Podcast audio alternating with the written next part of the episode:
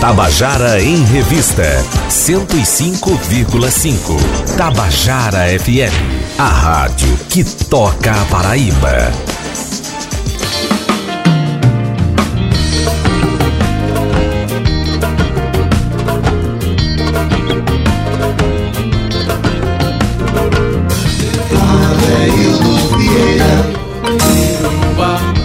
Queridos ouvintes da Tabajara, estamos começando o nosso Tabajara em Revista dessa semana.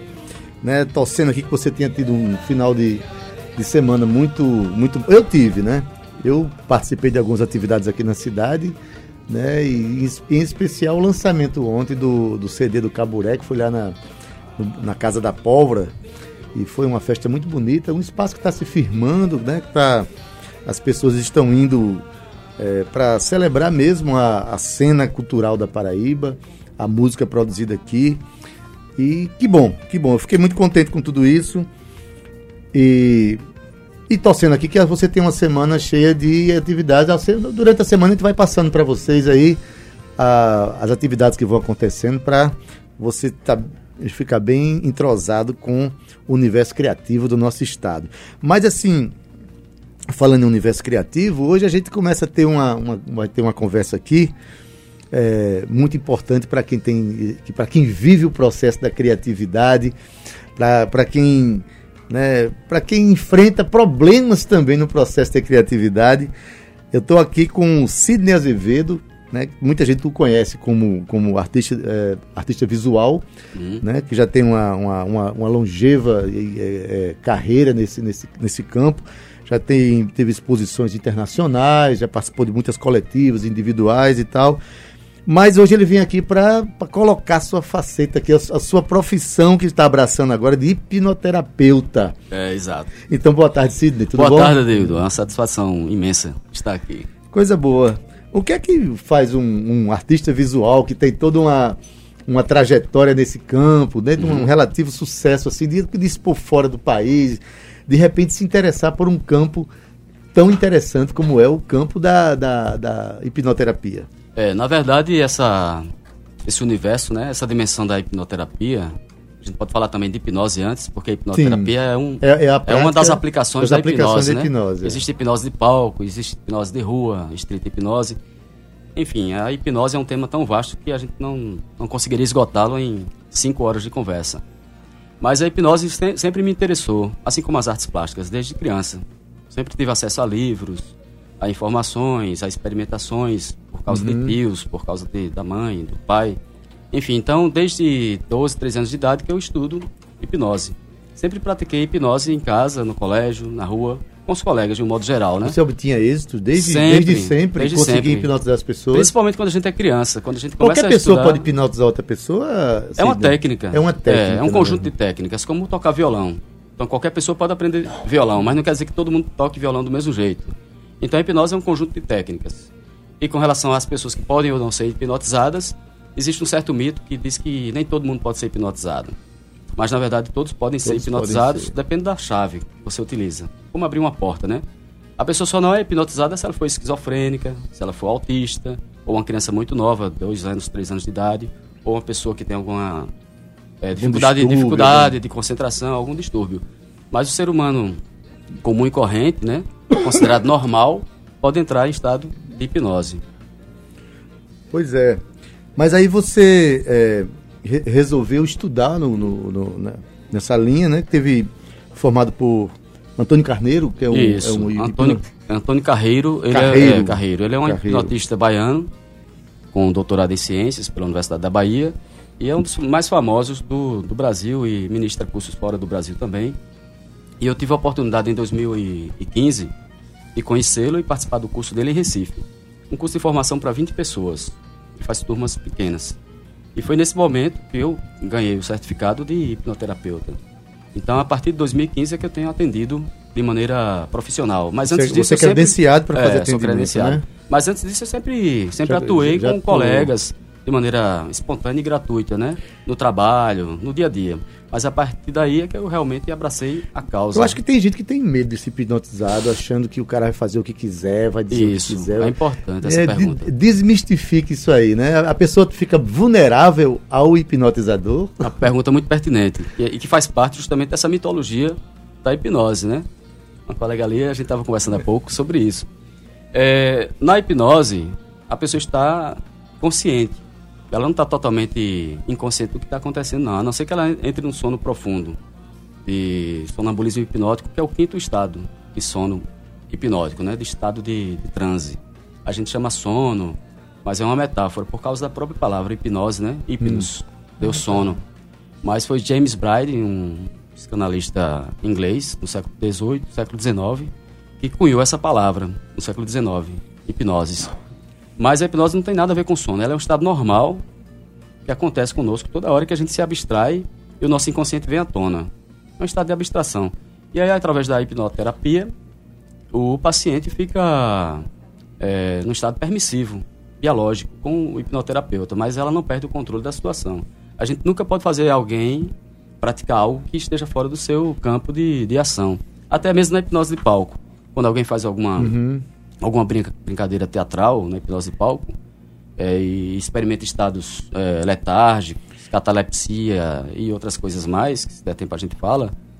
É, no entanto, ela está sempre dizendo assim: eu não estou hipnotizado porque eu sei o que está tá acontecendo. Tá Mas, no entanto, a gente pode. É, é, tem gente que tem medo de entrar no processo de hipnótico e não voltar. Isso, isso existe também, não? Não, não existe. Veja então, só. Eu estou aqui querendo desmistificar claro, o processo, claro. que muita gente pergunta essas coisas. São perguntas simples é, é. Mas muito, muito pertinentes, porque elas fazem parte do imaginário, né?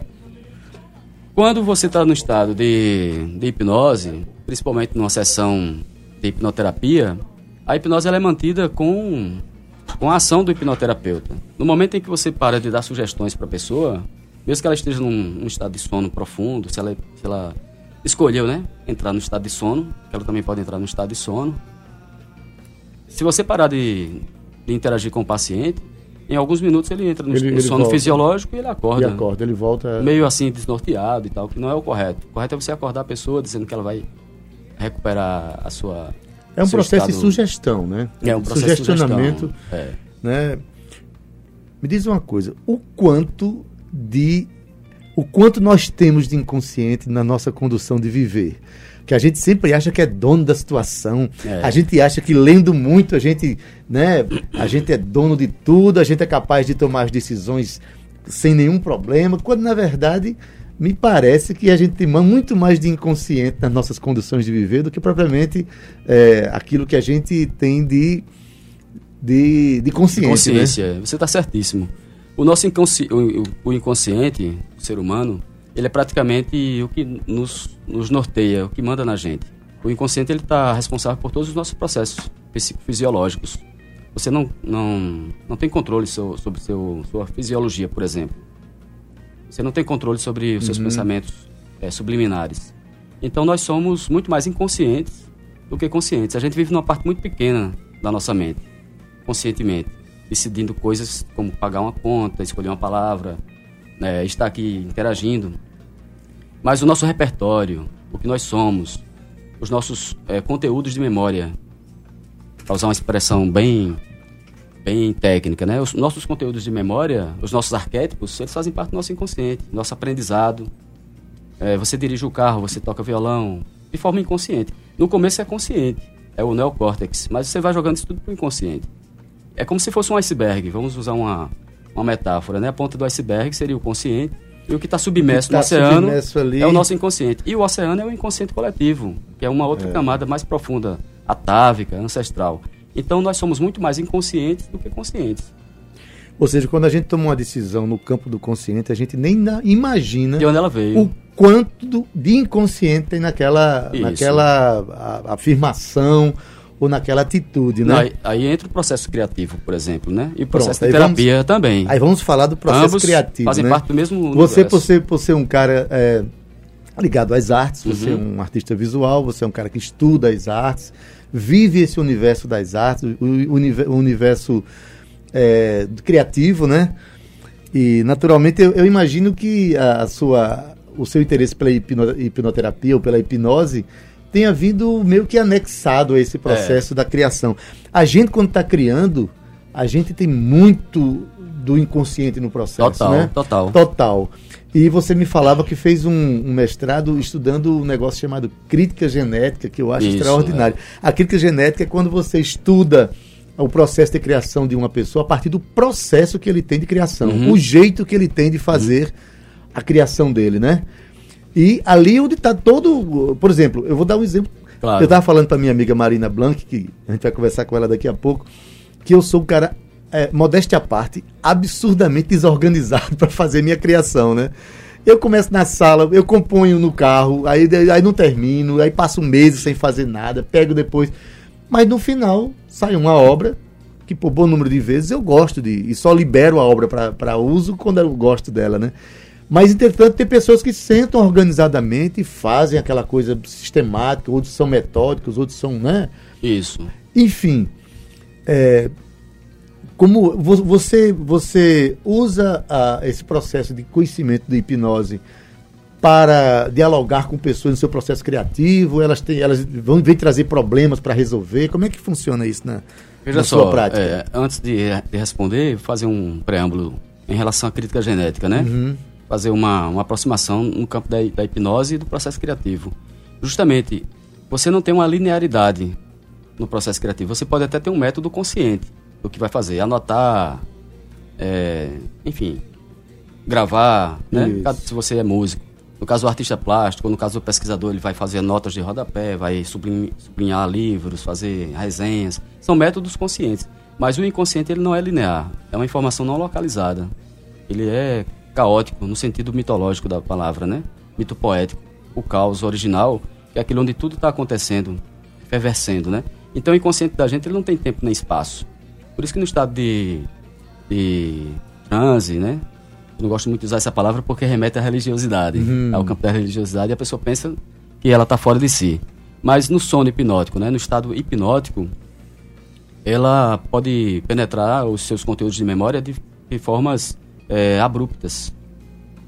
Se ela está trabalhando com um conteúdo traumático, ela pode diretamente ir para aquela, aquela situação com 5 anos de idade, pode ser a vida intrauterina, sem precisar da, do comando, porque está tudo acontecendo naquele momento. Assim como a gente pode fazer uma projeção de memória também.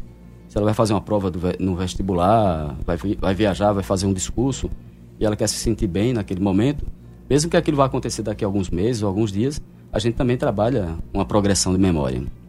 Então a crítica genética tem uma certa ligação com metafórica com a hipnose, uhum. porque justamente a gente trabalha com tudo, né, com todo o repertório do artista no seu processo de criação. Então a arte ela tem muito a ver com, com esse campo, porque a arte trabalha com o inconsciente. O artista ele é aquilo que ele que ele carrega consigo, né? É. Quando você compõe uma música, ou quando um artista pinta um quadro, faz uma instalação, um vídeo, ele está trabalhando com tudo que ele conhece, com tudo que ele mesmo que ele não tenha consciência. Pode ser uma coisa que ele viu quando era criança. Pois Fica é. tudo lá, como uma pois enciclopédia, é. né? A gente se revela muito mais do que pensa quando a gente faz uma obra, né? Sem Nesse... dúvida. E existe, inclusive, é, uma autocrítica também. Você às vezes produz algo e com o tempo é que você vai entender aquela obra que você fez. Porque Exatamente. ela é um, é um impulso criativo. Me lembrei agora, rapaz, que eu fui fazer uma música uma vez, comecei a fazer a música e faltou assunto para terminar a música. Uhum. Eu terminei a música 15 anos depois. E quando eu terminei a música, eu vim descobrir que eu precisei daqueles 15 anos para entender aonde eu queria chegar. Isso é um bom exemplo da, da Aonde eu queria chegar. E quando eu terminei a música, eu cheguei à conclusão que é, realmente eu relatei naquela canção um processo que meio que eu previa que ia viver, sabe? Uhum. Diante da minha, das minhas inquietações. E aquilo se, se resultou numa canção tão forte para mim que eu não consegui gravar até hoje, nem cantar.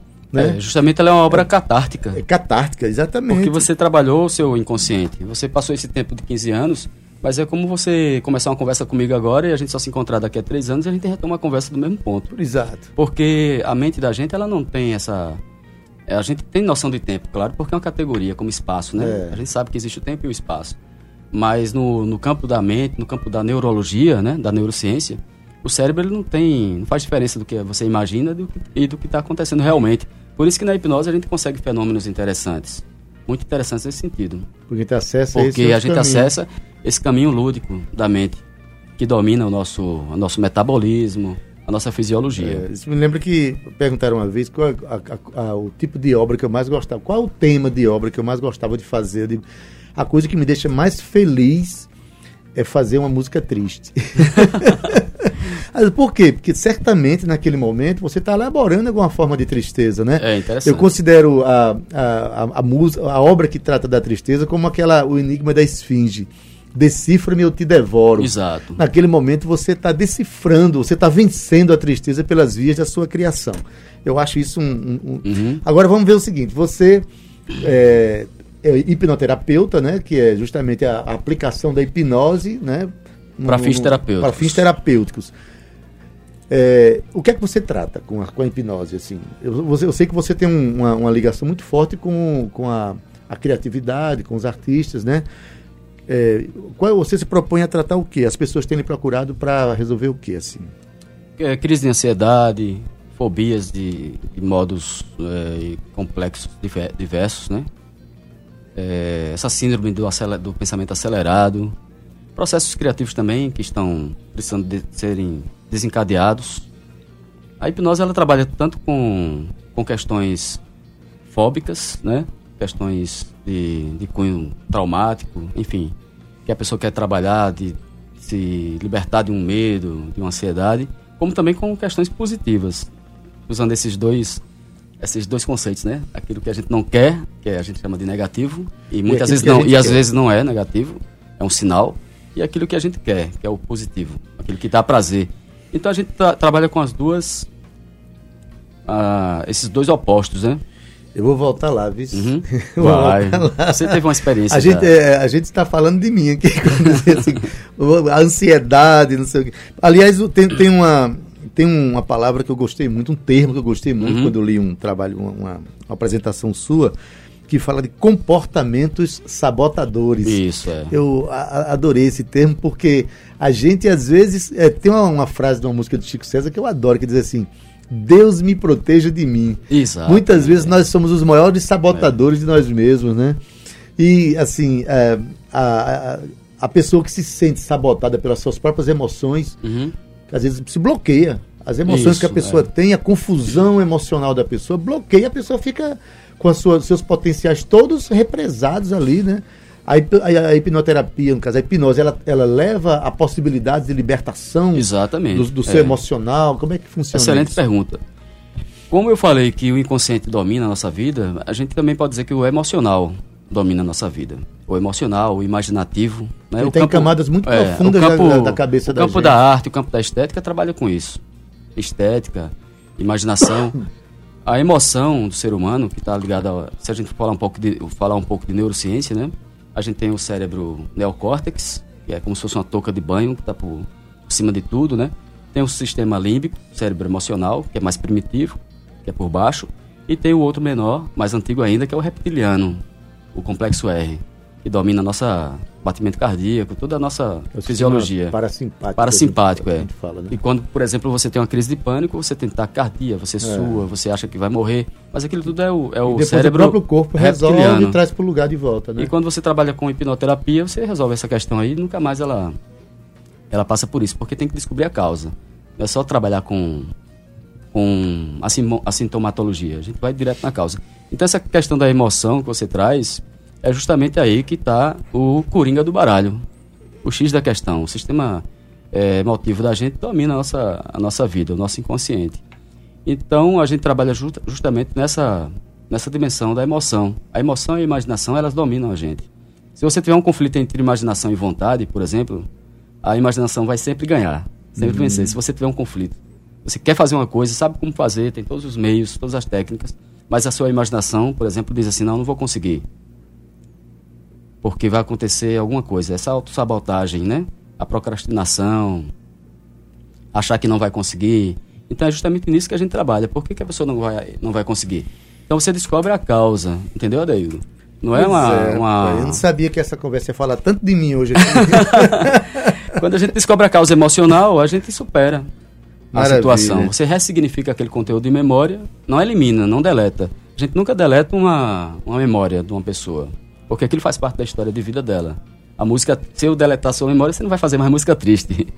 Pois é. mas assim, é só mas uma brincadeira. eu não vou ficar mais triste também. É, também. mas enfim, mas é todos, tudo isso é a gente, né? A gente tem que saber lidar com o que nós somos.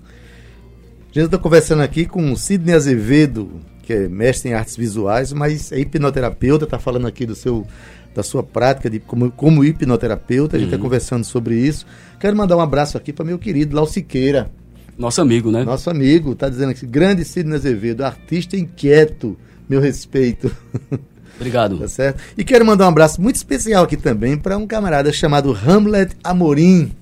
Tá fazendo aniversário hoje, não é isso, Samila? Né? Estamos todos aqui da Tabajara mandando um abraço para você, desejando muitos anos de vida, muita paz e saúde. Saúde e paz, o resto a gente resolve, uhum. né? Mas precisa ter justamente isso. É, Sidney, existe um processo que é muito comentado né, para se resolver problemas, resolver traumas, que é o processo da regressão. Isso. Né? Como é que se dá esse processo? Ele é eficaz mesmo? Ele existe? Como é que. Porque tem gente. Aquela, aquele velho medo. Algumas pessoas disseram, não, não, não vou fazer regressão, não porque pode ser que eu regrida e depois não volte e fique regredido pro resto da vida. Excelente pergunta também, porque assim, todas essas perguntas que você está fazendo são perguntas que fazem parte do... do Exatamente, da, das dúvidas das pessoas. Do imaginário, mesmo, do imaginário em torno da hipnose, né? Em torno da hipnose, E dos né? conceitos e, e, das práticas que ela... Deixa eu só dizer uma coisa, que hipnose ou hipnoterapia, a hipnose dirigida a, ao conhecimento de si, é justamente esse essa prática do autoconhecimento. Todos nós precisamos para nos autorrealizar. Esse é o objetivo da vida, é, é. nos autoconhecer e nos autorrealizar. Se a pessoa não for por aí, ela está perdendo o seu, seu, é, seu tempo, a sua Sócrates existência. já dizia, né? Conhece, conhece a ti mesmo. mesmo. É. A partir daí, tudo se desvela. Então, a gente nunca deve ter medo de conhecer a si mesmo. Isso também é uma, auto, uma autossabotagem. É. Quando a gente não quer conhecer a si mesmo, nossas emoções, nossos paradigmas. Não quer ter acesso às Não dores. quer ter acesso ao, aos conteúdos de memória, emocionais, volitivos, né, cognitivos, de aprendizagem. Então é uma autossabotagem também. Fujam disso. Então, respondendo a sua pergunta agora. A questão da regressão, ela é natural. Todo processo terapêutico é um processo de regressão. Eu, você está falando, fazendo uma pergunta especificamente de regressão de vidas passadas, vidas né? É, que é um tema mais e que é o mais, mais conhecido. Mais, Toda vez que alguém é, fala em regressão, a primeira coisa que vem na cabeça das pessoas é vamos levar para um lugar né? Eu tenho contato ali com, então, com, vidas passadas, ou com minhas dores de infância. Ou, eh, com, é, Mas só para esclarecer pensa. que o processo hipnótico, o processo de hipnoterapia, de toda forma, ele é um processo de regressão de memória. Uhum. Porque se eu estou fazendo uma, uma sessão de hipnoterapia com um paciente que tem um determinado problema, a gente vai fazer uma regressão. Porque aquele problema ele não nasceu naquele momento da, uhum. da consulta, da né? consulta. Então aquele problema ele tem uma causa, uma causalidade. E é dentro do tempo e do espaço, da existência daquela, daquele sujeito, né? Então todo processo hipnótico é um processo de regressão de memória. E a regressão de vidas passadas pode acontecer até naturalmente, sem que a pessoa diga, ah, eu quero regredir, quero saber quem eu fui. Porque tem gente que também tem curiosidade, quer ser hipnotizado por curiosidade. Ah, eu quero saber se eu fui Napoleão Bonaparte, né? Todo mundo acha que é uma figura, que foi uma figura importante. É o que se eu quero descobrir que foi, vai ficar é, todo empafioso, é, né? Tem muitos é, melhor, é melhor não descobrir. Tem muitos Napoleões, né? por aí. Então, toda hipnose é um processo de regressão. A regressão de vidas passadas, é, ela acontece, pode acontecer naturalmente numa sessão, porque a memória pode, pode estar relacionada a uma existência passada. A memória pode estar relacionada à vida intrauterina, mas pode não estar tá ali. E aí o paciente vai para a França, vai para voltando, né? Voltando pra, no tempo, vai voltando no tempo, vai voltando no tempo. E aí eu pergunto, você está, está onde? Está com quem? Descreva o lugar. E aí a pessoa pode estar no século XVIII, século XVII, pode até falar outra língua. Isso acontece.